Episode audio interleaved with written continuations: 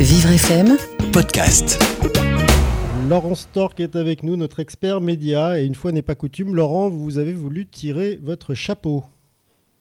Bah oui, euh, c'était difficile de faire un plan média aujourd'hui sans évoquer les annonces faites par le président de la République en faveur de la culture. En général, je suis pas faillot, mais là je dis chapeau Manu. Bah oui, on est comme ça dans le showbiz, hein. on s'appelle par nos petits noms, puis on se fait la bise. Chapeau Manu parce qu'il fallait le faire vite et vous l'avez fait vite. Vous avez protégé les plus faibles et moi je trouve que ça mérite un hommage qu'il ne vous est pas beaucoup rendu pour l'instant. Alors j'entends bien ceux qui râlent, ils voulaient plus, mais pour une fois que la culture et le spectacle vivant bah, sont traités comme une activité économique normale, on va pas se plaindre. Alors certains vous reprochent de nous demander de la réinvention. Les créateurs sont humiliés qu'on leur demande de se réinventer parce qu'il y a un malentendu. Manu veut pas qu'on réinvente nos spectacles, il veut qu'on réinvente notre modèle économique, quitte à réinventer les spectacles c'est compliqué, mais c'est pas impossible. La peinture s'est réinventée avec l'arrivée de la photo, le cinéma s'est réinventé avec la télévision. Bon, avant de râler, on pourrait y penser un peu. Alors, après avoir fait d'importantes et, coûteuses concessions, il est normal qu'il demande une contrepartie. Il est comme ça, Manu, donnant, donnant. D'autres demandent une date d'ouverture des salles de spectacle précise, ferme et définitive. Alors, ça me rappelle la blague qui circule en ce moment sur les réseaux et qui fait dire à la porte-parole du gouvernement tout est prêt pour le 11 mai, reste plus qu'à fixer la date. Bien sûr qu'une date précise de retour à la normale serait souhaitable. Une salle de spectacle à moitié vide n'est pas rentable. Donc c'est vrai qu'elles n'ouvriront sans doute pas. Mais une salle doit être remplie à 70% pour commencer à gagner de l'argent. Mais Manu, il est ni magicien, ni virologue.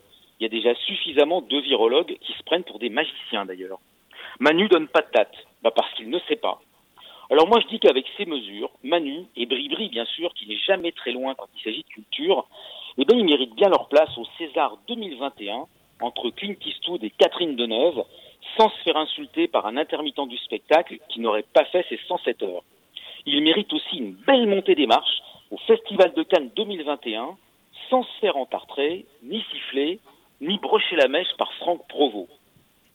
Ils valent bien deux places d'orchestre à la cérémonie des Molières, qu'ils refileront à Franck Rister parce qu'il y a quand même des limites à la conscience professionnelle. Ah puis j'oubliais, 10 places gratuites au cirque d'hiver Bouglione pour Bribri et ses petits-enfants avec visite gratos de la ménagerie. Voilà, bah ça serait la moindre des choses. D'ailleurs, si ça tenait qu'à moi, je leur prêterais même la Joconde pour quelques mois ou un tableau plus joli s'ils préfèrent. Et surtout, je lance cet appel solennel à tous les parents d'élèves de France cet appel qui restera pour tous comme l'appel de Vivre FM ou l'appel du 7 mai 2020. Laissez vos enfants participer au club théâtre du lycée. Je répète, laissez vos enfants participer au club théâtre du lycée. Parce que dans 25 ans, il en restera quelque chose. Je ne parle pas de ces extraits filmés au caméscope où on voit ce pauvre Manu crucifié en épouvantail avec un chapeau de paille sur la tête. Non, je parle de l'amour de l'art, l'amour de la culture, du spectacle, qui agit aussi sûrement qu'une Madeleine de Proust et qui fait que lorsque vos enfants seront présidents de la République ou présidentes de la République, eh bien ils s'en souviendront, ils respecteront la culture et les intermittents, ils ne confondront pas le spectacle vivant avec une blague carambar.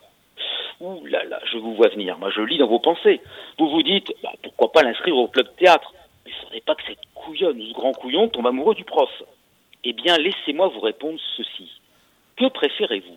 Un enfant épanoui, président de la République à 39 ans et heureux en ménage, ou un Tanguy de 36 ans célibataire qui vit toujours chez vous et cherche sa voie en jouant aux jeux vidéo jusqu'à 3 heures du matin? Réfléchissez-y et soyez raisonnable. Inscrivez vos enfants au club théâtre de leur lycée. Si vous ne le faites pas pour vous, faites-le pour la culture française.